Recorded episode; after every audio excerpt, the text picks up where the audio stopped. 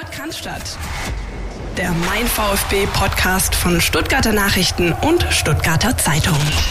Wieder mal eine Länderspielpause diesmal im Oktober, Folge 128 unseres Podcast statt und für uns auch nochmal die Gelegenheit, nochmal ein bisschen ähm, auf ein Thema dezidierter einzugehen, nämlich das ähm, Ende der Transferfrist und ähm, ja, die Tätigkeit des Sportdirektors beim VfB Stuttgart, Sven hat. Das wird heute so unser großer Fokus sein, aber natürlich auch die ganzen anderen äh, Themen, die aktuell anstehen und natürlich der Ausblick auf das nächste Bundesligaspiel für den VfB Stuttgart, das ansteht, bei Hertha BSC in der Hauptstadt. Das mache ich natürlich nicht nicht allein, sondern ähm, in einem äh, Dreiergespräch. Äh, zum einen natürlich Philipp Meisel, du und ich wieder am Start. Philipp, grüß dich.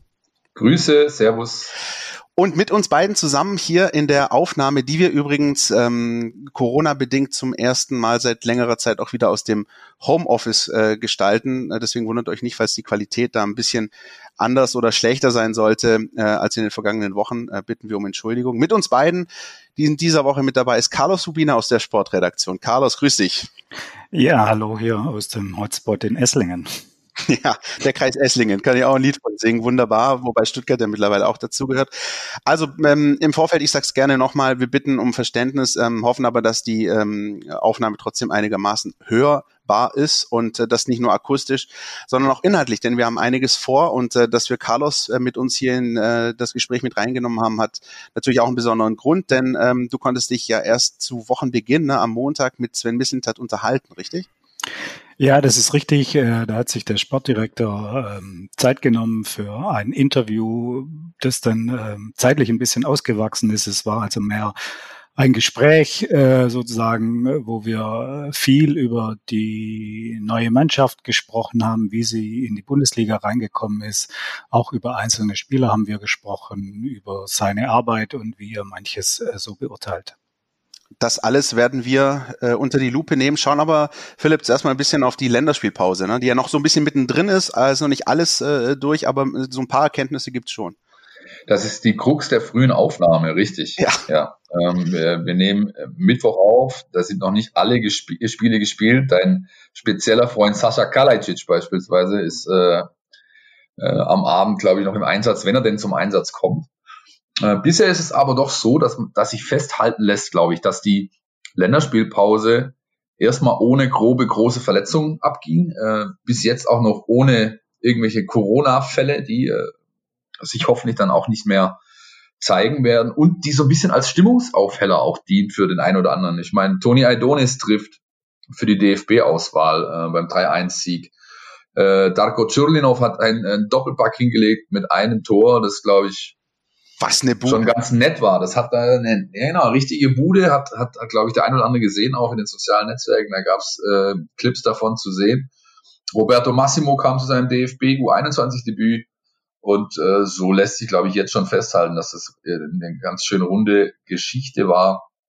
Äh, zumal auch der VfB äh, mit den verbliebenen Spielern und ein paar aus dem NLZ ein 3 zu 0 gegen den SC Freiburg holen konnte im Testspiel. Also das lässt sich doch im Großen und Ganzen, glaube ich, gut an. Definitiv. Äh, ich kann dem Ganzen noch anfügen, dass ich mir am äh, Dienstag äh, war es in der Woche noch das äh, U21-Spiel der Kroaten in Griechenland angeschaut habe.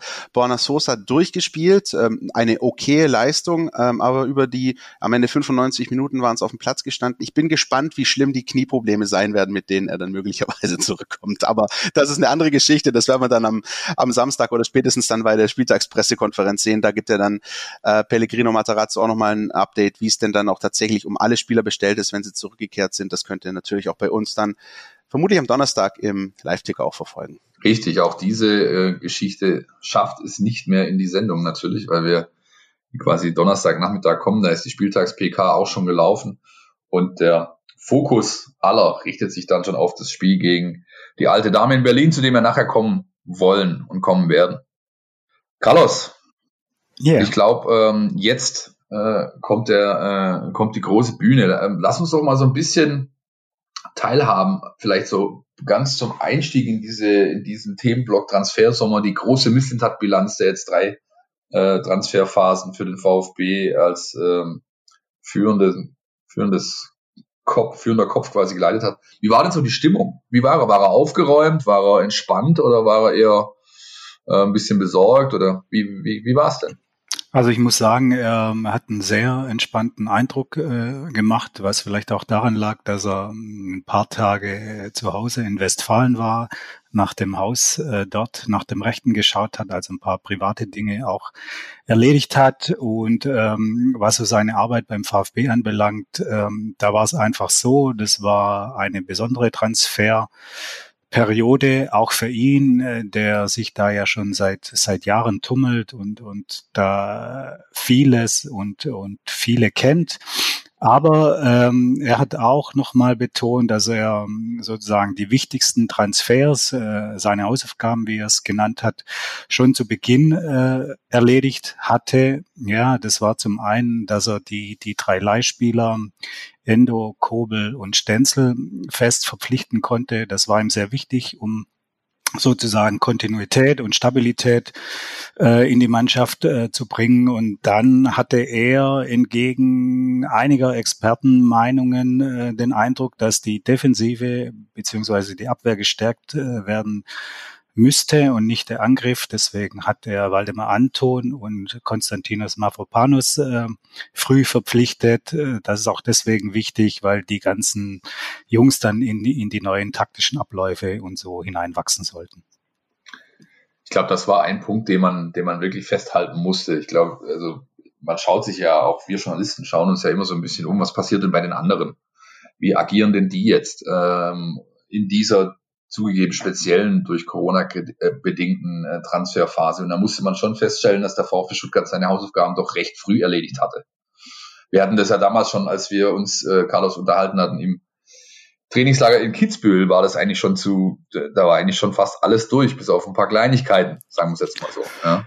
Ja, genau. Ähm, ich erinnere mich gern. Das war ja meine Podcast-Premiere. Jetzt äh, sozusagen äh, Step 2 für mich, diesmal aus dem Homeoffice, wie gesagt. Ja, und ähm, Sven Mislintat hat dann noch, ähm, äh, sagen wir mal, zwei Mislintat, Mislintat Transfers getätigt. Das war dann noch äh, Momo Sissé und jetzt ganz zum Schluss am, am, am letzten Tag noch Ahamada, zwei Talente, die er natürlich schon, schon länger im, im Auge hat, die er verfolgt und, und wo sich Konstellationen ergeben hatten, wo er gemeint hat, da kann er jetzt zugreifen und zuschlagen und das äh, sind so Vorgriffe auf die Zukunft, wie er es äh, gerne nennt, aber auch Spieler, die, wo er meint, den Kader jetzt schon bereichern können und eventuell ihre Einsatzzeiten erhalten.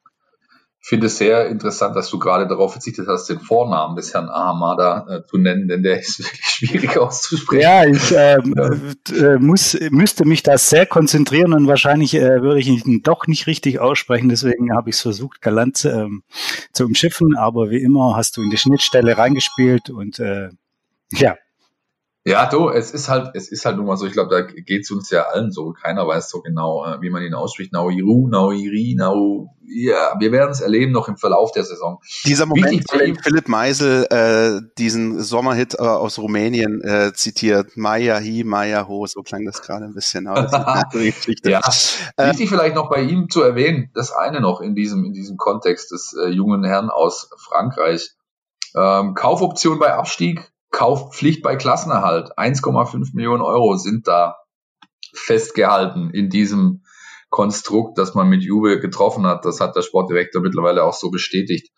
Das ist äh, dann doch ein stolzer Preis für einen 18-Jährigen, äh, finde ich. Allerdings muss man natürlich auch sehen, äh, er wurde ja wahrscheinlich nicht verpflichtet, wenn man nicht denken würde, da wäre auch ein gewaltige, äh, eine gewaltige Wertsteigerung drin. Ja, so ist es äh, einzuschätzen. Also äh, sportlich vermag ich das überhaupt noch nicht zu beurteilen, aber die, ich sag mal, der, der bisherige Werdegang des Spielers deutet schon äh, darauf hin, dass es ein hochspannender Spieler ist, der in, in Frankreich in seinem Jahrgang schon äh, zu den Top-Talenten zählt. Und da muss man einfach ähm, erkennen mittlerweile, dass, dass der internationale Markt für, für Top-Talente natürlich es erfordert, dass man entsprechend äh, Geld mitbringt. Ansonsten hat man da keine Chance. Allein mit sportlicher Perspektive äh, ist da nicht so viel zu holen. Also ein paar Euro müssen schon fließen. Was, was ich interessant finde an der ganzen Gemengelage ist, und das hat ja Sven Missentat auch schon rausgestrichen, da ist er auch, glaube ich, durchaus stolz drauf. Er schafft es, ähm, diese jungen äh, Spieler von großen Vereinen äh, nach Stuttgart zu holen. Also beispielsweise Chelsea oder jetzt eben Juventus Turin. Jetzt frage ich mich, und vielleicht könnt ihr mir da ein bisschen helfen, ist das denn ist das jetzt ein gutes Zeichen? Ähm, ist das ein mittelgutes Zeichen? Anders gefragt, ähm, solche großen Vereine geben solche Spieler natürlich auch nicht um ohne Grund ab. Auf der anderen Seite wissen wir, wie sich das entwickelt hat. Ich schaue da gerne nach äh, äh Dortmund. Ähm, da ist ja gerade so ein bisschen mit Jaden Sancho und, und dem einen oder anderen Spieler ja das, dass sozusagen die Bundesliga sich ein bisschen zur Ausbildungsliga entwickelt. Ähm, wie nehmt ihr das wahr? Also ist es, äh, ich, ich persönlich muss sagen, ich finde das ehrlich gesagt äh, bemerkenswert, dass, dass da äh, junge Spieler kommen, von denen wir, das müssen wir auch zugeben, vorher nichts gehört haben. Aber wenn man dann eben mitkriegt, die kommen aus Fußballschulen wie Chelsea und Juventus, dann ist das wahrscheinlich äh, nicht das Schlechteste, oder? Wie seht ihr das? Also ich glaube, dass das für einen VfB tatsächlich äh, eher äh, ein gutes Zeichen ist, also langfristig äh, gesehen. Das sind Spieler natürlich, die, wenn man Koulibaly noch dazu nimmt von Paris Saint-Germain, die ihren Wert haben, die natürlich aber auch ähm, sich äh, in diesen Großclubs oder Edelclubs, äh, nenne ich es mal, einer enormen Konkurrenz ausgesetzt sehen und irgendwann an den Punkt kommen, an dem sie entscheiden müssen, okay, wie geht es für mich weiter? Wo bekomme ich sozusagen die Möglichkeit auf Einsatzzeit, das ist der eine Punkt, ja, der dann für den VfB spricht mit, mit Bundesliga.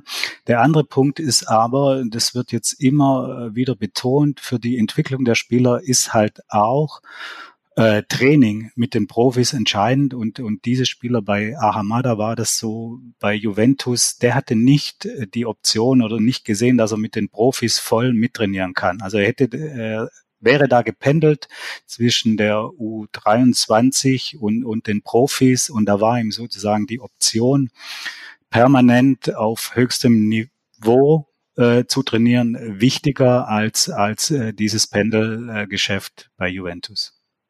Das spricht ja erstmal für, sag ich mal, das Mindset des Spielers er könnte ja auch sagen, ich hab's doch hier bequem, ich bin bei einem Club mit einem riesigen Namen ähm, und äh, dann schaue ich doch mal, was hier die nächsten ein, zwei Jahre so passiert. Verpasst dann aber wahrscheinlich halt vielleicht den Zug nach oben. Insofern ist das dann doch äh, für mich erstmal auch, da gehe ich mit Carlos äh, konform, ist das erstmal ein positives Zeichen für den VfB Stuttgart auch selbst, denn Hitzelsberger hat vor kurzem mal den, den, den äh, Ausdruck äh, geprägt, Sprungbrettverein. Der VfB äh, ist ein Sprungbrettverein, er will dieses ähm, noch mehr ausbauen. Äh, ich bin froh, dass er nicht Ausbildungsverein gesagt hat, wobei im Zweifel, es ist im Zweifel auch dasselbe, ja, also es ist ähm, äh, mir dann doch irgendwo vom, vom, vom Prinzip her lieber äh, ein Verein oder der VfB geht es so an, als zu sagen, wir sind ein reiner Käuferclub und holen uns halt hier die alten Gestandenen und versuchen mit denen irgendwie äh, was zu reißen. Dass das nicht funktioniert hat, zeigt ja die jüngere Vergangenheit des VfB Stuttgart. Ähm, die Frage ist halt natürlich, und dazu kommen wir, glaube ich, im, Ver äh, im Verlauf dieses Blogs noch, was das dann auch für Auswirkungen hat, wenn du dich so positionierst. Ja, aber Philipp, ähm, egal ob man es äh, Sprungbrettverein oder anders nennt, äh, die Realität ist so, dass der VfB ein Ausbildungsverein äh, mittlerweile ist. Das muss auch kein äh, Makel sein. Es gibt äh, zumindest in der Bundesliga einen Verein mit dem FC Bayern, vielleicht einen zweiten mit Borussia Dortmund, die ähm, sozusagen einen anderen Markenkern haben, aber selbst bei Borussia Dortmund kann man das äh, konsequent nicht mehr so sagen. Auch die bilden aus dann für den FC Barcelona, für Manchester United und so. Und die Realität des VfB ist eben eine andere wie noch vor 10, 15 Jahren verstehe mich da nicht falsch, Carlos. Im Gegenteil, äh, äh, ich bin sogar der Meinung, der VfB war schon immer nichts anderes als ein Ausbildungsverein. Mir geht's, mir geht's, mir geht's um die, äh, um, um, sag ich mal, die, die, die, das Charakterisieren des, des Begriffes. Ähm, Sprungbrett äh, ist für mich, hört sich für mich oder klingt für mich, ist für mich einfach auch äh, ambitionierter äh, als Ausbildung irgendwo. Ja, Ausbildung das, das hört sich für mich so ein Stück weit, ich will fast sagen, demütig an. Man macht sich da kleiner, als es ist, äh, als man ist und, und ähm, ja, wir, wir gucken dann halt und die Besten holen sie uns eh weg. Ich glaube, es ist dann doch besser, wenn man sagt, wir wollen ein Sprungbrett sein für ambitionierte Jungs, für hochtalentierte Jungs und ähm, sie eben auf diesem auf diesem Weg äh, zur nächsten Stufe bestmöglich begleiten, ihnen eine Plattform bieten. Das ist eigentlich das, was ich meinte.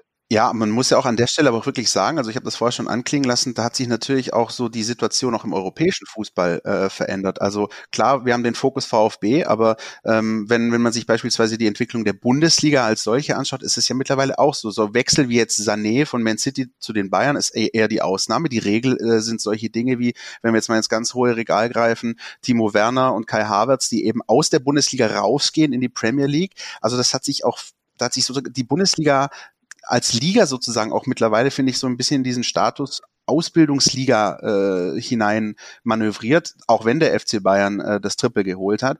Aber es ist mittlerweile so, dass, ähm, dass sozusagen beim VfB ist das alles ein bisschen ein, zwei Ebenen weiter unten. Aber selbst wenn du es ja in der Bundesliga dann in die Spitze schaffst, ist das eigentliche Ziel ja mittlerweile raus in die Premier League, ja, raus nach Europa. Das ist schon, das war auch zum Beispiel vor 10, 15 Jahren nicht so. Ja, das, aber, ist, richtig. das ist richtig, aber solche Phasen gab es ähm, in der Bundesliga immer wieder, wo, wo dann äh, die, die besten Spieler sozusagen nach äh, Italien sind oder dann nach England, nach Spanien. Also solche Phasen gibt es immer wieder. Und äh, wie gesagt, es ist tatsächlich so, bis auf den FC Bayern äh, sind alles Ausbildungsvereine auf äh, unterschiedlichem Niveau natürlich. Und äh, ich äh, finde den Begriff äh, Sprungbrettverein äh, recht charmant muss ich sagen. Und äh, das Ziel des VfB muss es ja sein, äh, sozusagen äh, seine Spieler auszubilden, besser zu machen, äh, sozusagen dadurch auch in, äh, im, im Liga-Ranking weiter nach oben zu kommen, um Spieler dann äh, tatsächlich äh, an die großen Vereine abgeben zu können und äh, vielleicht nicht an Bayer Leverkusen oder Borussia Mönchengladbach oder in die Kategorie. Ja, also da muss sich der VfB meines Erachtens nach Schritt für Schritt äh, wieder hinentwickeln, dass er für die ganz großen Vereine die Spieler bieten kann. Hat denn der Sportdirektor im Gespräch mit dir äh, auch so ein bisschen über Role Models gesprochen, also über, über sag ich mal, Vereine, äh, an denen er sich orientiert hat von der Herangehensweise, wo er Dinge adaptiert hat? Man muss ja auch sehen, als er beispielsweise äh, bei Dortmund in die leitende Position kam, war Dortmund ja auch gebeutelt. Da musste man ja ein Stück weit dann auch auf solche, sag ich mal, kreativen Transfers äh, setzen. Beispielsweise Shinji Kagawa, den man für 300.000 Euro irgendwo aus einer japanischen Uni geholt hat. Oder auch bei Arsenal, wo man ja prinzipiell, auch wenn die, sag ich mal, Preiskategorien andere sind, aber dann doch eher dazu tendiert hat, unter Arsene Wenger, sag ich mal, Spieler zu holen, die nicht fertig waren und die weiterentwickelt hat dann. Und das ja, kann ja, glaube ich, zumindest für ihn auch so ein bisschen Leitmotiv gewesen sein. Für die jetzige VfB-Phase. Ja, also wir haben natürlich auch über das äh, Selbstverständnis des äh, VfB äh, gesprochen, wo er herkommt, wo er hingehen soll. Und natürlich ist es so, dass Sven Mislint hat, der glaube ich 2007 bei Borussia Dortmund als Chefscout begonnen hat, ähm, äh, aus dieser Zeit sehr geprägt ist, auch von den Figuren, äh, mit denen er da zusammengearbeitet hat. Das ist zum einen äh, Jürgen Klopp natürlich als, als äh, die große sportliche Figur, aber es ist im Hintergrund eben auch äh, Michael Zorg, der ihm damals schon äh, viele Freiräume hm, gewährt hat und wo er schon viel machen kann. Das, äh, also mein Beispiel oder ist immer, der VfB versucht ein bisschen den BVB in, in klein zu kopieren. Das mag natürlich äh, rund um die Mercedesstraße keiner äh, so richtig hören. Aber das ist schon so, dass äh, Sven Mislintat auch mit Thomas Hitzelsberger sich zu Beginn seiner Arbeit ähm, gefragt hat, wo kommen wir denn her und was für einen VfB wollen wir uns denn vorstellen? Und, und das ist ein VfB mit, mit junger Mannschaft, mit äh, Forschermannschaft und mit einer Mannschaft, die sozusagen als Sprungbrett dient.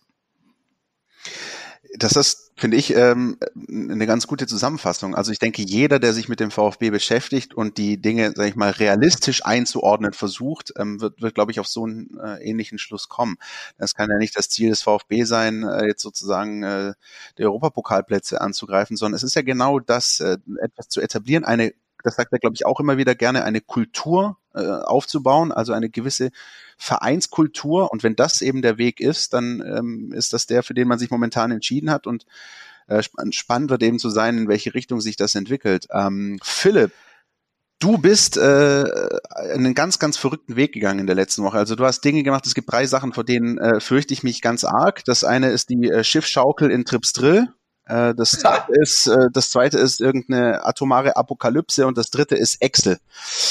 Und äh, du hast dich tatsächlich in, in äh, Microsoft Excel gewagt und ne, für uns so eine kleine Aufstellung mal gemacht, ähm, was denn sozusagen ähm, Misslintat in Anführungsstrichen geleistet hat äh, und das mal versucht so ein bisschen gegenüberzustellen. Ähm, was ist dir denn dabei besonders aufgefallen? Also erstens mal ist mir dabei aufgefallen, dass ich das nur ungern wieder wiederholen äh, möge. Excel ist wirklich äh, schlimm. Ja, aber ich habe tatsächlich einfach versucht, mir mal diese drei Transferfenster äh, unter Missintats Ägide sozusagen beim VfB anzuschauen. Und äh, da gibt's natürlich äh, ein Portal wie transfermarkt.de, was da gewisse Zahlenwerte einfach äh, ja, zusammenfasst. Ich habe jetzt mal als allererstes, seit er hier ist, hat er 47 Spieler geholt, 39 abgegeben. Das sind sämtliche Personalbewegungen, die äh, die Transfermarkt auflistet. Wobei man natürlich da auch sagen muss, da sind auch Spieler dabei, ähm, die quasi gekauft wurden und direkt wieder ausgeliehen wurden. Ja, ein ein äh, Nartei zum Beispiel. Ja, also insofern ist die Zahl äh, muss man sie dann schon ein bisschen genauer äh, beobachten wenn man, oder anschauen, wenn man die einzelne Transferphase nimmt. 32,85 Millionen an Ablösen gezahlt, 84,99, also fast 85 Millionen eingenommen. Das ergibt ein Plus von 52,14 Millionen Euro. Das ist absolut äh, lobenswert, wobei man natürlich sehen muss, da sind so ähm, da ist dann, sind dann auch die Pavard-Millionen mit drin. Ne? Ähm, ein, ein Transfer, der glaube ich schon fast fertig war, bevor Missentat überhaupt äh, die Arbeit aufgenommen hat.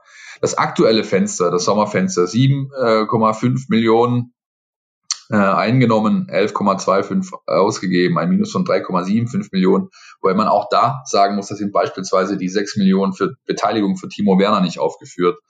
Ähm, auch Beraterhonorare, Provisionen, Signing-Fees, all das taucht da nicht auf, ja, weil das äh, so ein Graubereich ist. Äh, und die, wie wir alle wissen, hat der VfB Stuttgart äh, vor kurzem einen Bericht äh, bekannt gegeben müssen, wo drin stand, dass man 12, fast 13 Millionen Euro an Beraterhonoraren gezahlt hat in einem gewissen Zeitraum.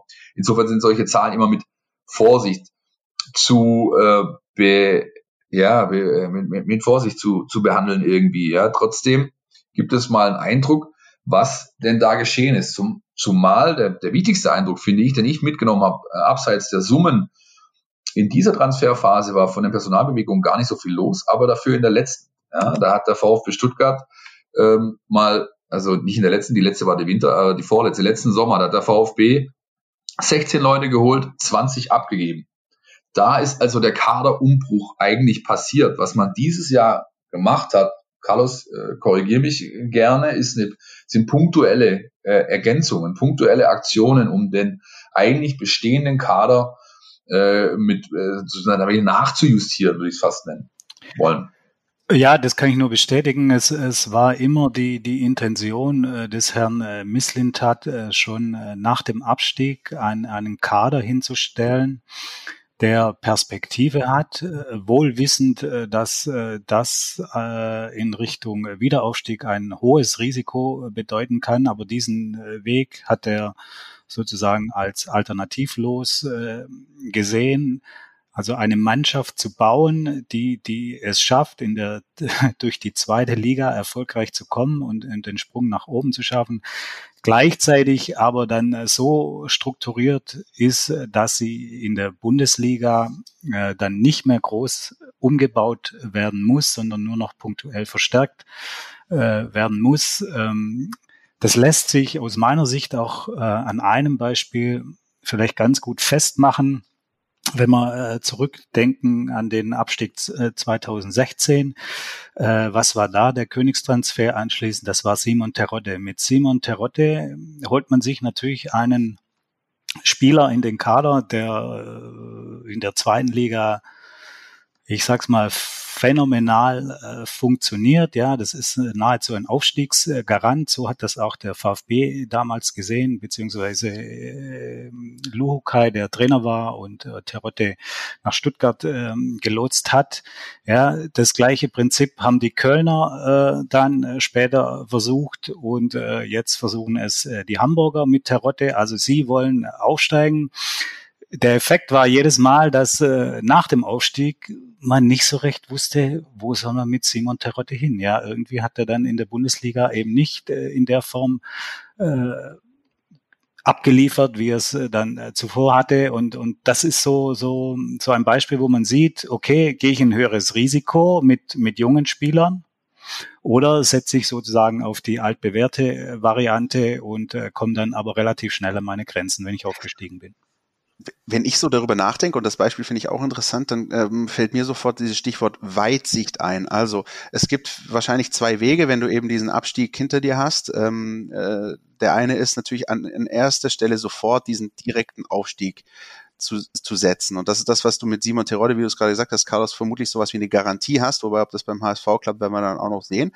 Aber das andere ist diese Weitsicht zu gucken, Aufstieg was dann? Und ähm, das ist das, wo, woran ähm, viele eben scheitern. Und beim VfB Stuttgart hatte ich fast den Eindruck, äh, korrigier mich, Carlos, man hat eben versucht, diesen Aufstieg so gut es geht mit dem, was man hat, innerhalb dieses Prozesses hinzubekommen. Das war dann auch ein Drahtseilakt. Wir sehen das ja nicht nur an der Tabelle, aber es war durchaus ein enges Rennen. Aber möglicherweise könnte jetzt sich das für den VfB Stuttgart auszahlen, weil, weil das Ganze, sag ich mal, eher zukunftsorientierter gedacht ist. Man steht beim VfB Stuttgart momentan nicht da, dreht sich um wie, wie John Travolta in diesem legendären GIF, guckt nach links, rechts und fragt sich, was machen wir denn jetzt? Sondern, sondern man, man, man weiß jetzt schon, wie es weitergehen soll in dieser Liga, oder? Ja, das ist ja eine, ähm, sage ich mal, der, der ähm, Kompetenzen äh, des Herrn Misslint hat, dass er sozusagen nicht nur in einer Saison denkt, sondern in, in, in einem zwei, drei Jahreszyklus. Und man muss ja ehrlicherweise äh, sagen, dass in dem Zweitligajahr hatte man ja im Kader noch einige äh, erfahrene Spieler, wie zum Beispiel Mario Gomez und so, äh, die diese Rolle eines äh, Terotte natürlich irgendwie äh, hätten einnehmen können, sollen oder äh, müssen. Und äh, es war dann die Aufgabe, drumherum äh, ein Konstrukt zu bauen, das äh, sozusagen zukunftsträchtig ist. Sven Mislintat spricht immer selber davon, das ist ein Ritt auf der Rasierklinge und äh, dem kann man sich anschließen und äh, es bleibt auch in der Bundesliga ein Ritt auf der Rasierklinge. Es sind erst drei Spiele gespielt.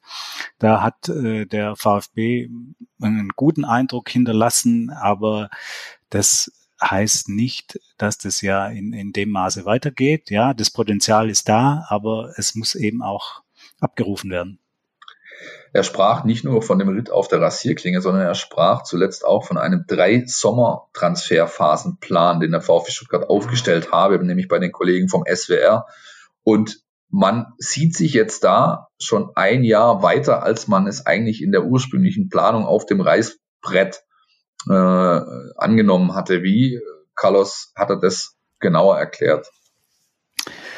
Ja, er sieht einfach die, die, die Entwicklung der Mannschaft sehr positiv, vor allem seit Pellegrino Matarazzo ähm, da ist. Das führt er auch immer wieder aus. Also er sagt, äh, das ist ein Trainer, der äh, vielleicht nicht mit den großen Effekten arbeitet, aber sehr intensiv sich mit einzelnen Spielern und deren Entwicklung äh, beschäftigt und ähm, das lässt sich auch erkennen an Spielern, die jetzt äh, tatsächlich sehr aufgefallen sind. Silas Wamankituka zum, zum einen, aber äh, Nicolas Gonzalez auch zum anderen. Äh, zwar noch nicht in der Bundesliga, aber ich habe ihn ein paar Mal in der Vorbereitung äh, gesehen. Ja, wir beide. Und, und äh, ja. ich habe ihn auch noch sozusagen in, in der äh, Rückrunde der vergangenen Saison vor Augen. Und da muss man sagen, dass beide Spieler sowohl technisch als auch taktisch deutliche Fortschritte gemacht haben. Also wenn ich, wenn ich sehe, wie Silas äh, Wamankituka während der Zweitligasaison seinen ersten Ballkontakt äh, da vollführt hat, wie oft ihm der Ball weggesprungen ist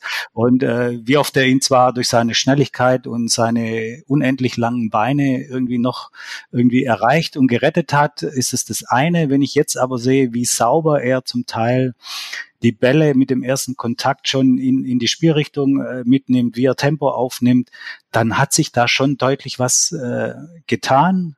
Ja, auch äh, seine, seine Laufwege sind nicht mehr ganz so wild oder unabgestimmt mit dem Rest der Mannschaft. Äh, das, das ähm, läuft alles ein bisschen äh, systematischer und äh, ab. Also das ist schon gut und, und bei Nicolas Gonzalez ist, ist ein ähnlicher Prozess ähm, zu beobachten, auch in puncto Mannschaftsspiel, ja, äh, übernimmt er mehr Verantwortung als, als vorher. Das hat sich zum einen gezeigt, weil er, weil er Elfmeter schießt und, und da Verantwortung übernimmt. Aber er hat auch als auf der linken Außenbahn ja sehr viel äh, Defensivarbeit äh, übernommen, äh, ohne zu murren, ohne darauf hinzuweisen, dass er dadurch Offensivpower verliert. Nein, er hat sich da sozusagen ins Team integriert. Also das sind für mich schon zwei Beispiele, wo man sieht, okay, da geht was und das sind ja auch äh, zwei spannende Jungs. So wird es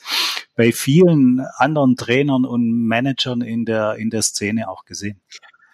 Jetzt ist es ja so, Carlos, du bist ja schon, schon ähm, ich möchte fast sagen, Jahrzehnte dabei und, und begleitest den, den VfB durch, durch, alle, durch alle Ligen und, und hast natürlich auch viele Sportdirektoren kommen und gehen sehen. Ähm, mal, mal auf dich persönlich, mich würde das mal interessieren. Äh, wir beide haben ihn ja auch beispielsweise noch äh, ein bisschen näher kennenlernen dürfen im, im, im Trainingslager in Mabea, noch im Winter, als man noch reisen durfte. Er wirkt ja schon sehr überzeugt von dem, was er tut. Äh, und, und das vermittelt er, finde ich, auch. Hast du den Eindruck, wenn du ihn so ein bisschen versuchst einzuordnen im Vergleich mit anderen Sportdirektoren, die schon da waren, dass er vielleicht, dass da irgendwo auch ein Mühe ich will nicht sagen Selbstzweifel, aber dass auch Mühe, schon auch ein bisschen dieser Gedanke dabei ist, boah, was ist eigentlich, wenn das Ganze hier irgendwie in die Binsen gehen sollte? Wie, wie nimmst du ihn da wahr, von der Persönlichkeit her? Also ich nehme ihn da sehr selbstsicher wahr. Er ist äh, ein Überzeugungstäter, anders äh, kann ich das äh, nicht äh, beschreiben. Aber ähm, das unterscheidet ihn nicht von, von äh, Michael Reschke oder Robin Dutt oder Jan Schindelmeiser, die alle vorher äh, sozusagen in Amt und Würden waren. Alle diese äh, Sportchefs waren von dem, was sie gemacht haben, sehr, sehr überzeugt. Da, also das ist nicht, äh, das ist nicht der Unterschied. Ja, ein Unterschied ist eher dann, äh, wie er die Sache angeht, ja, und, und in welcher Konsequenz, ja, und und da ist einfach den Weg, den er beschreiten will, der ist definiert mit jungen Spielern und äh, davon rückt er nicht ab. Und äh, auch wenn es Phasen gibt, wo es mal schlechter läuft, ja, da, da, da bleibt er dran. Und er hat auch ja jetzt schon oder schon zum Ende der, der Vorsaison gesagt, äh, Pellegrino Matarazzo ist mein Trainer, komme was da wolle. Ja, also mit, mit ähm, dieser Entschlossenheit, äh, auch äh, wenn man so will, das eigene Schicksal an, an den Trainer zu knüpfen, das machen wenige in der Branche. Was, äh, was ich auch noch, finde ich, als Unterschied ausmache, ist im Vergleich zu äh, Beispiel, du hast es selber gebracht, Schiedelmeiser und Dutt, die, die habe ich ja auch noch erlebt, äh, ist sein, sein technischer Ansatz an das ganze Thema Scouting. Äh, wie, wie, wo suche ich mir meine potenziellen äh, Spieler? Meine, er hat klar das, das Live-Scouting, Spiele, Fußball schauen, Fußball schauen, Fußball schauen, ganz klar. Ähm, aber ich habe den Eindruck, er lässt deutlich äh, mehr die, sage ich mal, moderne Mittel einfließen. Beispiel Videoanalyse, Beispiel Datenanalyse. Äh, Wataru Endo, äh, wissen wir alle, kam, kam äh, im Wesentlichen äh, deswegen äh, auf den auf den Schirm beim VfB, weil er eben äh, weil seine Daten auffällig waren und irgendeine, irgendein rotes äh, äh, Fleckchen anging in der Datenbank und meine, guck mal, der hier könnte was sein. Ähm, und was ich ebenfalls so interessant finde, weil das auch äh, kommt, finde ich, äh, oft zu kurz, ist äh, charakterliche Eignung äh, wird beispielsweise auch darüber eingeschätzt, dass er Social Media sich anschaut. Das heißt, die äh, Profile im, im, im Netz von den, von den Jungs anschaut und daraus Rückschlüsse zieht. Wie äh, äh, hat, er, hat, er daraus, hat er dazu was gesagt oder ist das, äh, war das überhaupt Thema bei euch? Also äh, äh, das lag aber natürlich an mir. Ja, ich bin nicht so datenaffin wie Sven äh, Mislint hat. Ähm, also da darüber haben wir wenig äh, gesprochen, aber in, in früheren Gesprächen. Es ist ja so, wie du ihn beschreibst, ähm, Daten, Datenanalysen. Äh, er ist da fast schon ein Nerd und er kommt ja auch aus, aus dieser Branche und hat ja da auch äh, sozusagen ein Unternehmen äh, mit äh, gegründet. Das ist tatsächlich ein Unterschied äh, zu seinen Vorgängern, äh, die alle übrigens ja im Scouting angesetzt haben. Jeder, ob Dutt, Schindelmeiser, Reschke, alle sind gekommen und haben gesagt, wir müssen das Scouting erweitern, verfeinern, äh, neu strukturieren. Ja, das hat selbst Fred, ja. Freddy Bobic, äh, den mag ich nicht vergessen in dem Zusammenhang. Alle sind es angegangen, aber alle auf sehr unterschiedliche Art und Weise. Ja, Jan Schindelmeiser war da mehr so der, der abstrakte Typ, ja, der aus von einer Metaebene sozusagen nach unten das versucht hat, irgendwie äh, äh, zu steuern. Ja, Robin Dutt war darauf aus, ein internationales Netzwerk aufzubauen und äh, zu verfeinern und da einfach mehr, mehr Verantwortlichkeiten auch zu schaffen bei den äh, Leuten, die, die dann ähm, am Trainingsplatz oder am, im Stadion äh, sitzen. Und äh, ja, Sven Mislintat ist da ja, ist, äh, anders unterwegs, weil er sehr viele Spieler kennt, weil er sehr viele Daten, man muss es äh, so sagen, schon im, im, im Kopf hat und, und da halt äh, seine Transfers rausfiltert. Wie passt das dann zusammen, dass er einerseits den Teamfaktor betont und sagt, hey, ich natürlich äh, stehe ich da vorne dran, aber ich habe auch Leute wie Hitzelsberger, wie Thomas Rütt äh, äh, hinter und neben mir, äh, die die das mit mir zusammen äh, machen. Ich brauche natürlich auch den Trainer, äh, der das quasi dann verwandelt, der das überhaupt möchte, mit solchen äh, Kids dann zu arbeiten. Ähm, und so Tatsachen wie zum Beispiel, dass, dass, dass eben lange Zeit äh, Scouting-Mitarbeiter in, in, in, in äh, Kurzarbeit irgendwie geschickt wurden, nicht, nicht rausgingen äh, oder nicht rausgehen konnten. Ähm, ich, ich weiß nicht, ich sehe da irgendwie so ein bisschen so eine Diskrepanz. Äh, er, du hast vorher selber angesprochen, seine Zeit mit Susi Zorg. Ja, äh, Zorg war jemand, der ihm, der ihm sehr viel Freiraum gab, ihn wachsen ließ.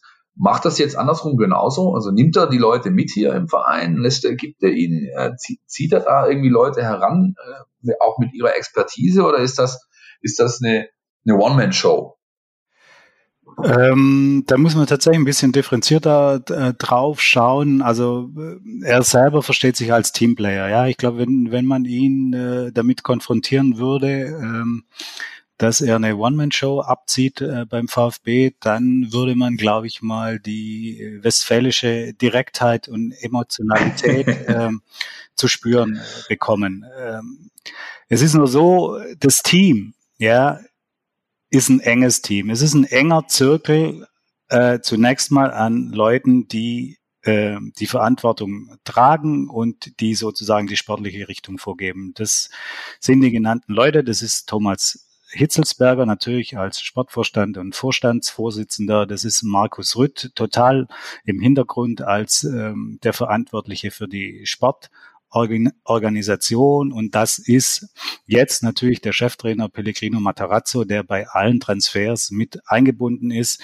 Und ähm, die vier äh, geben die Richtung vor. Die vier diskutieren auch äh, sehr, sehr kontrovers über die Dinge, die, die anstehen. Und darüber hinaus werden natürlich versucht, äh, die Mitarbeiter mitzunehmen. In welchem Maße, das lässt sich jetzt, ehrlich gesagt, während dieser Corona-Zeit ganz schwer äh, beurteilen. Ich habe natürlich natürlich auch gehört, dass Scouts nicht mehr raus durften und dass sich manche darüber gewundert haben. Ja, ähm, Fakt ist, dass wenn Mislintat sagt, äh, das, was wir machen wollten, war längst besprochen. Äh, vieles war schon eingeleitet, fast schon eingetütet. Ja, also Waldemar Anton, sind wir ehrlich, den muss man nicht scouten. Ich meine, der spielt seit äh, Jahren erste und zweite Liga da muss man äh, eher schauen, äh, wie man den Transfer hinbekommt. Aber äh, dessen Stärken und, und Schwächen mit Verlaub,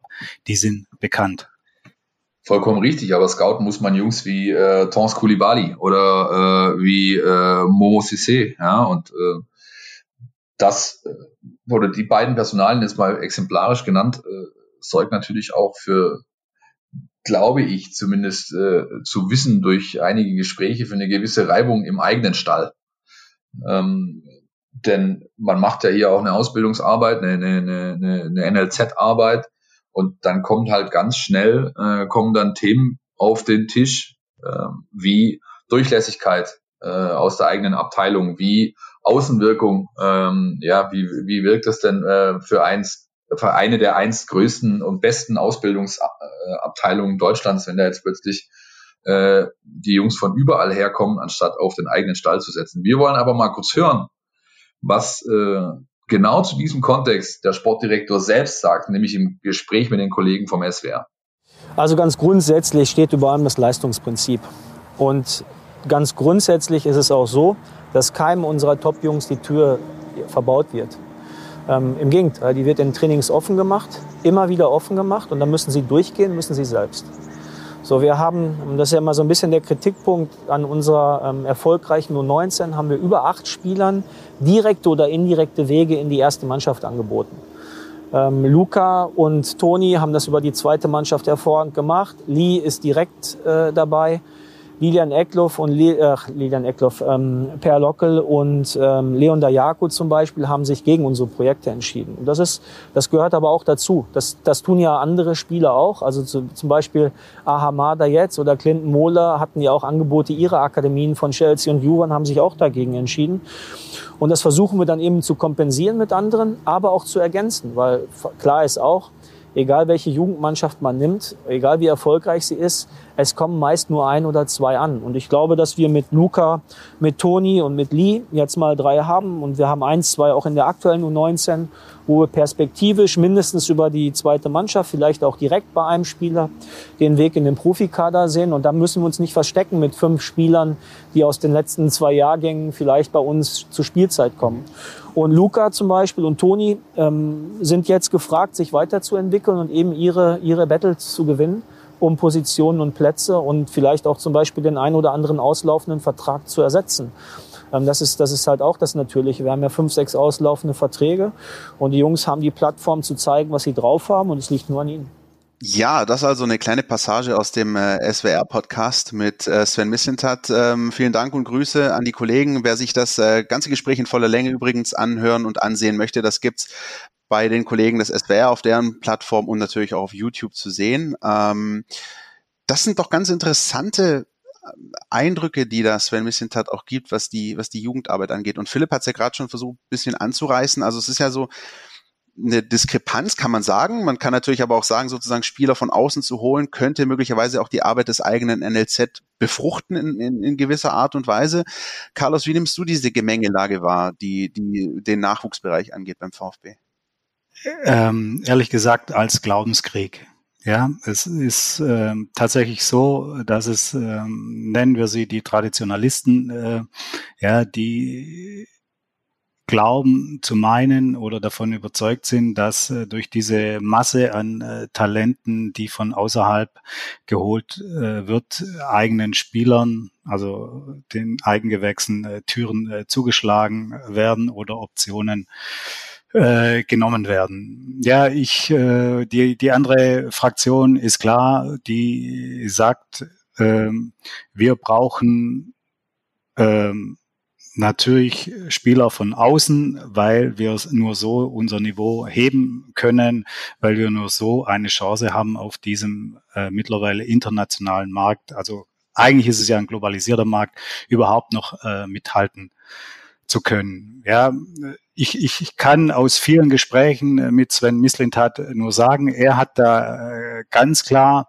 seine Haltung und, und die demonstriert er ja auch. Er holt äh, viele Talente, die alle ein gewisses Etwas haben. Das, das muss man schon sagen. Ja, das sind zum Teil wilde Straßenkicker, die dann noch äh, geschliffen äh, werden sollen. Und ähm, da herrscht das klare Leistungsprinzip. Er sagt, die müssen sich durchsetzen erstmal sozusagen äh, unter Gleichaltrigen, also in, in, in dieser äh, jungen äh, Horde und ähm, da gehören für ihn auch die Eigengewächse dazu. Der sagt, die, wir haben noch keinem Eigengewächs mit Perspektive die Tür zugeschlagen. In jeder Vorbereitungsphase nehmen wir fünf, sechs, sieben Spieler dazu, die sich präsentieren können, die auf sich aufmerksam machen können und die die Chance haben.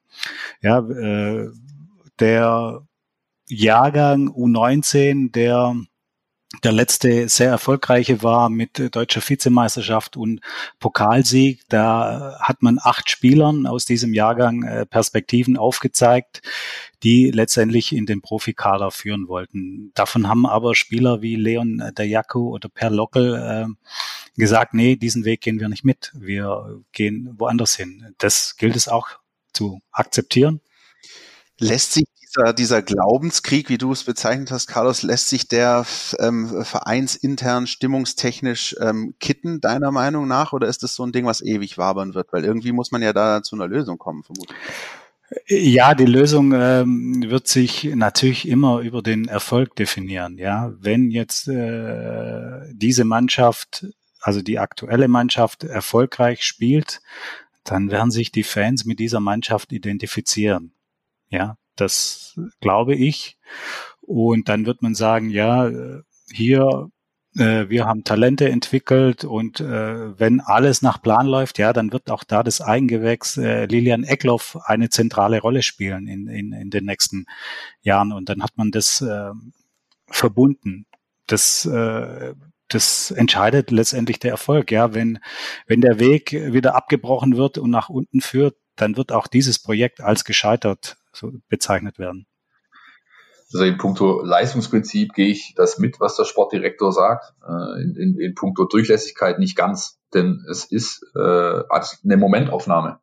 Nichts anderes. Natürlich war dieser U19-Jahrgang Bären stark. Äh, natürlich hat er einen Titel geholt. Natürlich sind mit äh, Eckloff, äh, Mack und Aidonis jetzt gerade drei dabei. Kleinhansel wurde gewogen, für zu leicht befunden, hat einen Schlüsselbeinbruch, ist eh raus. Äh, Betzner, Dayaku und äh, na, wer war's? Locke. Dankeschön, haben, haben sich äh, für andere äh, für andere Wege entschieden. Das sind die acht, äh, wenn ich es äh, nach Adam Riese richtig zusammenbekommen habe. Ähm, dann hat er schon zwei äh, erwähnt, die nächstes Jahr auf dem Sprung sind, vielleicht sogar direkt. Das sind Jordan Meyer und Jakob Suber also Abwehrchef und Kapitän der aktuellen U19.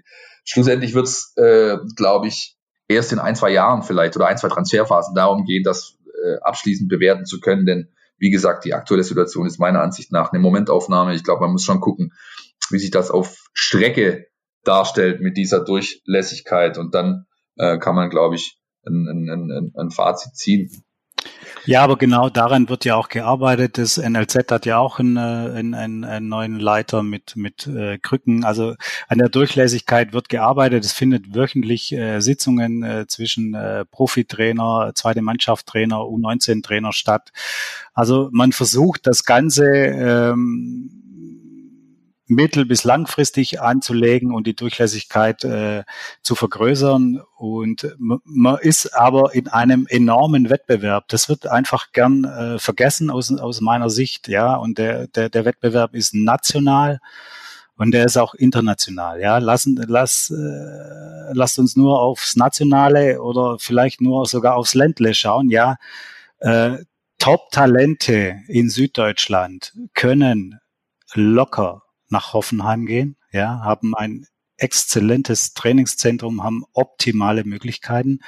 Sie können sich aber auch für den SC Freiburg entscheiden. Die Freiburger Schule steht seit Jahren für Qualität und äh, Christian Streich ist äh, ein Trainer, der auch immer wieder Eigengewächse in den Profikader nimmt. Ja, wenn es ganz edel sein soll, ja, es gibt jetzt den FC Bayern München, der eine Edel-Nachwuchsakademie hingestellt hat, der auch, äh, nachdem er jahrelang das Ganze hat irgendwie schleifen lassen mit, mit Talententwicklung, äh, setzt jetzt auch auf dieses Pferd. Also da, da, da ist einfach eine, eine ganz andere Situation, wie sie noch vor Jahren geherrscht hat, als, als der VfB als äh, sozusagen sein Alleinstellungsmerkmal äh, nennen konnte. Ja, wir haben hier ein Teilzeitinternat. Ja, das ist ey, vorbei.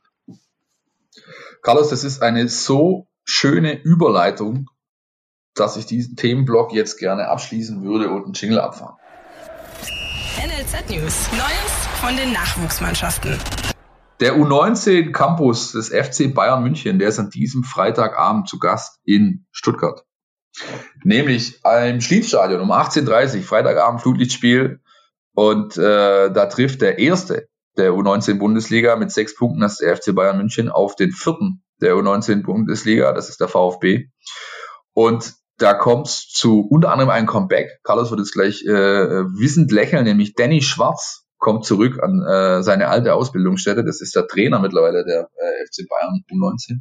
Äh, da kommen dann Leute vorbei wie ein gewisser RAMB, da kommt äh, der Kollege Musiala vorbei, der für den FC Bayern zuletzt schon in der Bundesliga äh, ein Tor erzielen konnte. Also absolute Top-Leute.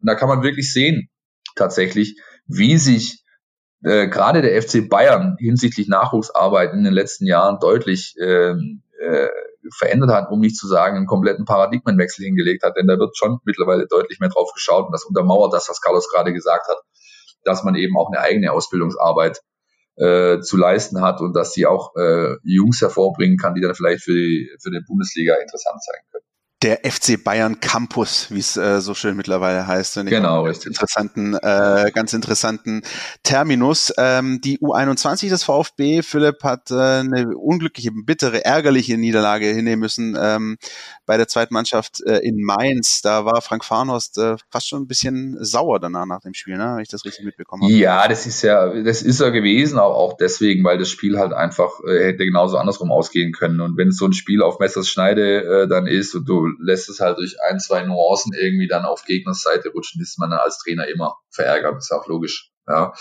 Sie haben die Chance, es besser zu machen. Äh, schon am Dienstagabend Nachwuchsspiel, äh, Nachholspiel gegen Rot-Weiß Koblenz wieder äh, beendet. Vor den Mittwochabend, heute Abend, also quasi wer, nachdem wir aufnehmen. Äh, momentan stehen sie noch auf Platz 15 mit acht Punkten und am Samstag um 14 Uhr gibt es ein Heimspiel, auch im Schliens gegen den Balinger SC. Tabellennachbar momentan auf dem VfB, die haben einen Punkt weniger, stehen auf dem 16. Platz. Und ich glaube, dass dann Spiel oder die beiden Spiele sind Spiele, äh, wo sie dann doch wieder punkten können, die, äh, die Jungs von Frank Fahrenhorst, um sich äh, ein bisschen in diesem äh, heftigen Abstiegskampf in der Regionalliga Süd-Südwest äh, ein bisschen Luft zu verschaffen. Vielleicht an dieser Stelle noch ein äh, kleiner ähm, Punkt für die Hobbygeografen unter uns. Äh, wir sprechen hier von den Balingen mit H in der äh, Regionalliga, denn es gibt in der in derselben Spielklasse auch ein Balingen ohne H. Das ist aber der die TSG Balingen äh, meines Wissens, also Balinger SC mit ja. H. Und wer möchte, kann jetzt sofort den ADAC Atlas aufschlagen und schauen, wo das, das ist. Das ist am Kaiserstuhl, wenn ich richtig ja, richtig. Ortenau-Kreis, da unten irgendwo sowas. Sehr schöne Gegend übrigens. Ja, gibt auch guten Wein da, aber das ist ein anderes Thema. Äh, die U17 haben wir noch abzuhandeln. Steht auf Platz 4, 18.10. Das ist am Sonntag. 13 Uhr geht's auswärts gegen den ersten FC Kaiserslautern. Das Ganze steht so ein bisschen unter dem äh, Motto Pflichtsieg in der Pfalz. Denn das ist ein Gegner, den der VfB schlagen muss und auch, glaube ich, schlagen können wird, um dann seine Ambitionen zu untermauern. Aktuell stehen sie auf Platz 4, die Jungs von Markus Fiedler in der U17 Bundesliga. Das war's schon, kurz und knackig mit dem NLZ Newsflash diese Woche.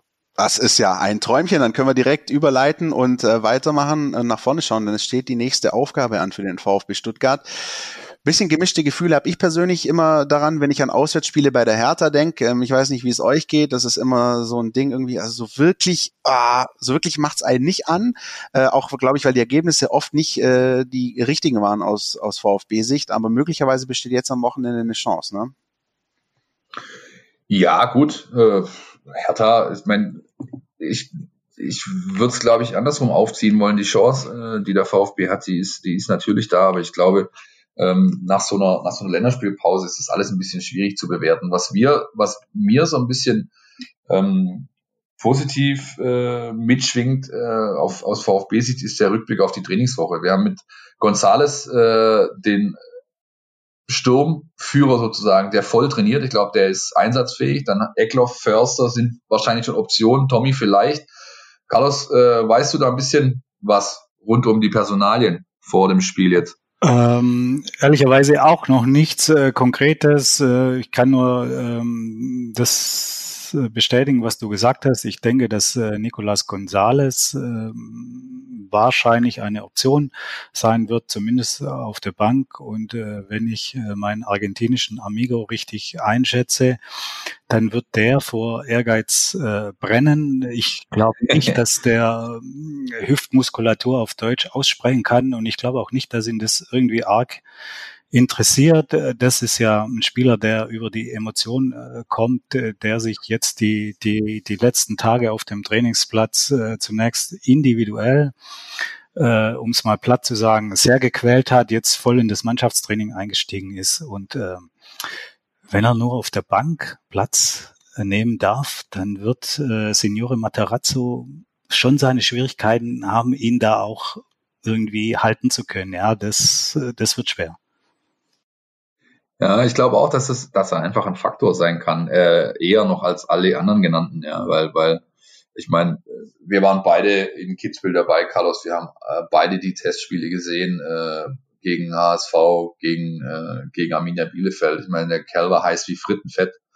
Und ähm, jetzt, nachdem seine nahe Zukunft geklärt ist und die Verletzung offensichtlich abgeklungen, glaube ich auch, dass der, dass der richtig, äh, richtig mit den Hufen scharrt. Und ähm, dann wird es natürlich die Frage für den Trainer sein, wie er seine Offensive umbaut, um ihm überhaupt einen Platz, äh, Platz gewähren zu können. Ja, das ist ja das Schöne für den Trainer. Die Offensive hat ähm, funktioniert in, in, in den ersten Spielen. Das muss man ja äh, tatsächlich so sagen. Für viele war das äh, ja, die vermeintliche Problemzone, bisher hat sich das äh, nicht bewahrheitet, äh, sowohl über die Flügel, ob das jetzt mit äh, Waman Gituka war oder mit äh, Borna Sosa, Roberto Massimo äh, auch, ja, oder dann über, über die Sturmmitte, wo, wo Klimowitz und Kalajdzic zum Zug gekommen sind. Also das sind schon mehrere Optionen und das ist ja das, was ähm, Materazzo liebt. Er kann da puzzeln, er kann da feilen, er kann da hin und her schieben, seine, seine taktischen Männchen und, und sich den entsprechenden Matchplan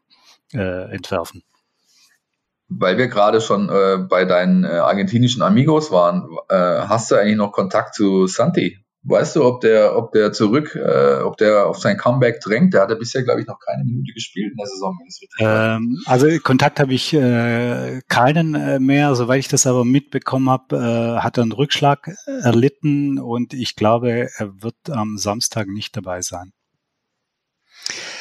Wenn wir uns so ein bisschen die Hertha anschauen äh, an der Stelle, äh, wenn ich gerade zurückdenke, auch an das letzte Spiel bei den Bayern, 4-3 irgendwie in der Nachspielzeit noch verloren, die Tore, die der VfB bisher auch geschossen hat und die, die Offensivpower, die auch wirklich der VfB bisher entwickelt hat, das könnte, glaube ich, auch ein ganz interessantes äh, Spielchen werden, wenn ich, äh, wenn ich so drüber nachdenke. Also vielleicht dann doch durchaus spektakulärer als das, was man äh, schon zuletzt gesehen hat, wenn der VfB Stuttgart im Olympiastadion äh, aufgelaufen ist. Unser äh, Kollege Jonas Bischofberger hat sich mal dezidiert mit der Härte auseinandergesetzt und schaut sich mal ein bisschen genauer an, ja, worauf es denn zu achten gilt beim Big City Club, dem selbsternannten. Hören wir mal rein. Die Mein VfB Taktiktafel. Hier geht's ins Detail. Der nächste Gegner, Hertha BSC, ist mit einigen kuriosen Ergebnissen in die Saison gestartet. Und das liegt auch ein bisschen daran, dass sie ein recht kurioses System spielen. Zumindest in den ersten beiden Spieltagen ist Hertha in einem, in einem 4-3-2-1 im Tannenbaumsystem aufgelaufen, was nach wie vor ein sehr seltenes System ist im Spitzenfußball. Und das System hat eben auch positive und negative Seiten gezeigt. Eine große Stärke bisher war zum Beispiel das äh, Konterspiel. Ähm, in einem Sp äh, System wie dem 4-3-2-1, wo man so eng gestaffelt steht, ist es oft so, dass man automatisch schneller nach vorne spielt, weil einfach in der Breite keine Anspielstationen da sind und die Bälle dann automatisch in die Tiefe gehen. Da profitiert Hertha davon und natürlich auch vom Tempo von Luke Bacchio, ähm, der dann auch gern so ein bisschen auf diese Konter spekuliert. Auf der anderen Seite harmoniert die Offensive von Hertha gar nicht mal so gut zusammen. Ähm, da haben sie oft so ein Dreieck mit Luke Bacchio als Tempospieler ähm, und dann eben noch Kunja, der die kreativen Aufgaben übernimmt, sowie einen Zielspieler wie Piatek oder Cordoba. Es passt auf dem Papier super zusammen, praktisch greift da noch nicht so viel ineinander. Das gefährlichste Mittel sind dann eher die, die Flanken von Maximilian Mittelstädt, der über links nach vorne stößt und den Ball sehr, sehr gut in den Strafraum reinbringen kann. Darauf gilt es auf jeden Fall aufzupassen. Ähm, umgekehrt ist äh, Hertha in der Defensive ähm, auch nicht ohne Anfälligkeiten. Da hängt es ein bisschen davon ab, welches System sie jetzt gegen den VfB spielen. Denn gegen Bayern auf ein 4-2-3-1 umgestellt. Da war das Problem eher, dass die Abwehrspieler ein bisschen wild in den Zweikämpfen agiert haben. Ähm, auch sehr typisch für, für Labadia-Mannschaften. Das könnte der VfB mit äh, guten Tiefenläufen bestrafen. Im Tannenbaum war es eher so, dass die Räume neben dem Sechser anfällig waren. Da könnte dann zum Beispiel die Davi aktiv werden. Da gibt es also auf jeden Fall Potenzial für den VfB im Offensivspiel. Vielen Dank, äh, Jonas, an der Stelle. Und ähm, ja, auch äh, die äh, Trainerposition äh, bei der Hertha. Ne? Bruno Labbadia finde ich persönlich äh, eine ganz spannende Personalie. Den hast du auch hier beobachtet beim VfB Stuttgart, Carlos. Ne? Da kannst du bestimmt auch was erzählen. Was ist er für ein Ja, ähm, mit Herrn äh, Lavadia hatte ich natürlich auch äh, zu tun. Ähm, ein, ein, ein sehr eigenwilliger, ähm, hochmotivierter, extrem ehrgeiziger und mega akribischer Typ.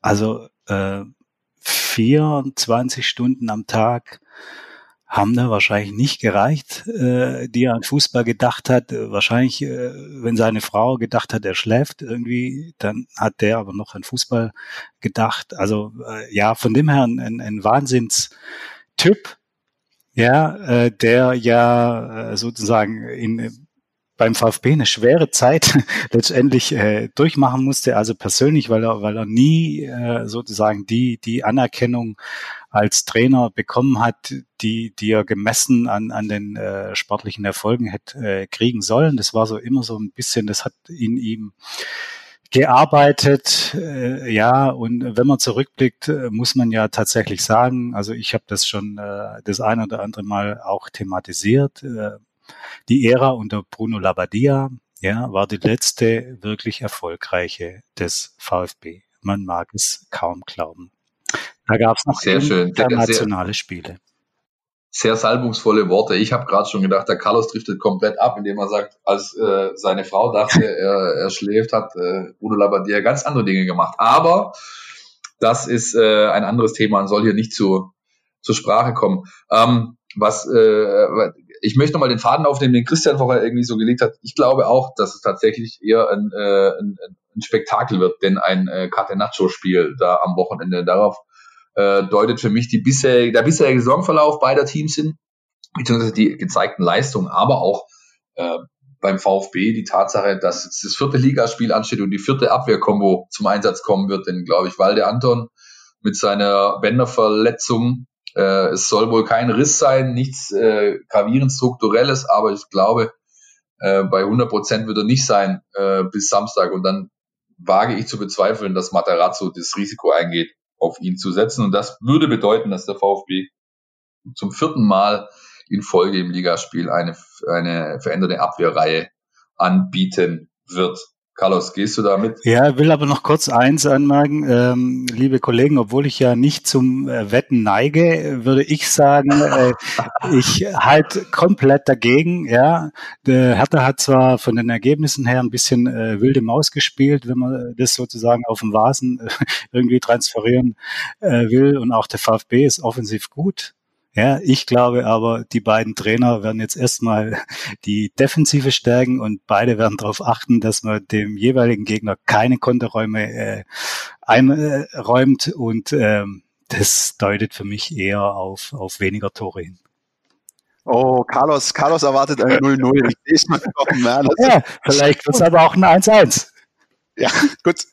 Würde man aber vermutlich aus VfB-Sicht doch durchaus auch nehmen, oder? Ich denke mal so, ja, also, äh, ist ja klar, natürlich ist, ist diese klassische Floskel, die man sagt, na ja, wir spielen, um zu gewinnen, aber ich denke mal, wenn man da, da einen Punkt mitnehmen würde bei diesem ambitionierten Hauptstadtclub, dann wäre das schon ein Ding, ne?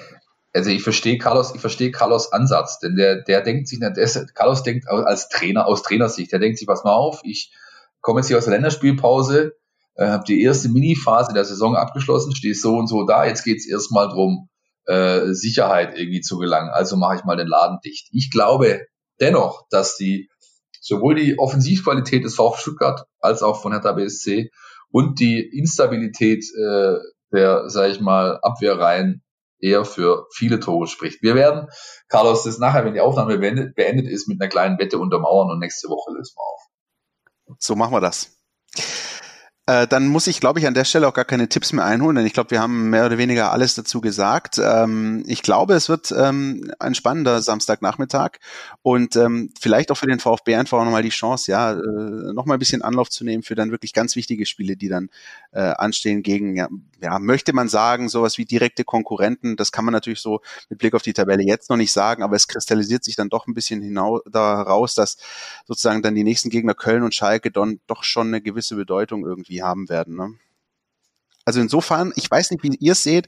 Ich, ich habe schon lange, glaube ich, keinem Auswärtsspiel bei der Hertha so optimistisch entgegengeblickt wie jetzt. Das war schon durchaus anders, wenn man sich den Spielplan irgendwie angeschaut hat. Da hast du gewusst, zu jeder Situation, boah, Hertha, nee. Philipp, fährst du eigentlich hoch? Wie ist die Situation? Ja, ich, ich, ich wollte es gerade sagen. Ich freue mich am meisten darauf, äh, dass ich am Sonntagabend äh, vom einen Risikogebiet wieder ins andere switchen kann und dann äh, in, in Stuttgart zurück bin. Nee, also ist, ähm, wir fahren, äh, wir fliegen besser gesagt, ähm, versuchen das Risiko auf äh, das Minimalste zu begrenzen, aber wollen einfach das Spiel vor Ort äh, begleiten, weil das dann doch ähm, von den Eindrücken her äh, besser ist und schlussendlich auch dann für euch draußen, für unsere Hörer, für unsere Leser, für unsere Nutzer ähm, ganz andere, bessere Eindrücke äh, vermittelt werden können, als wenn wir das äh, nur vor Sky mitverfolgen können. Das heißt, Gregor Preis und ich, wir werden die Reise antreten. Ja, das ist Stand jetzt Mittwoch Mittag zumindest so. Wer weiß, was sich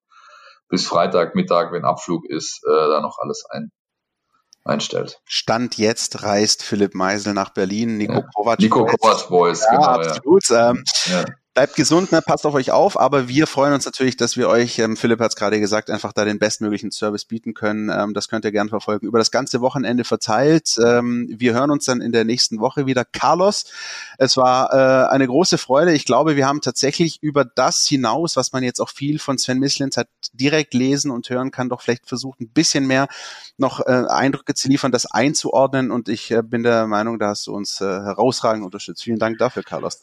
Ja, gern habe ich ähm, natürlich äh, gern gemacht, hat mir auch äh, wieder Spaß gemacht und äh, das stimmt äh, irgendwie. Ne, es ist natürlich äh, besser, ein bisschen ausholen zu können und in manchen Dingen äh, zu beschreiben, wie es äh, Sven Mislint hat, äh, tickt. Ähm, wer seine Grundaussagen nochmal äh, nachlesen will, kann das bei uns dann sicher im äh, Online oder in der Printausgabe machen. Da planen wir ja zum Samstag hin ein, ein größeres Paketchen.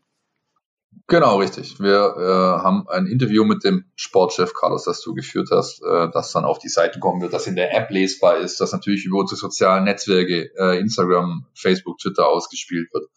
Das angereichert sein wird mit einer kleinen Spielerei zu den Daten, äh, zu den Zahlen äh, der Missintat-Transferphasen und natürlich auch mit unserem Podcast hier. Deswegen freut euch drauf.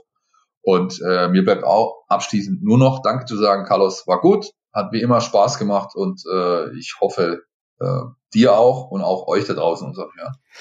Und äh, ich äh, gehe jetzt in die Volkshochschule und äh, besorge mir dort irgendwie äh, Unterlagen, wie ich am besten mit Excel arbeiten kann, nachdem hier alle um mich rum da große Experten sind. Und euch wünschen wir ein schönes Wochenende. Wir hören uns in der nächsten Woche. Ciao. Ciao. Ciao, ciao. Podcast Der Mein VfB Podcast von Stuttgarter Nachrichten und Stuttgarter Zeitung.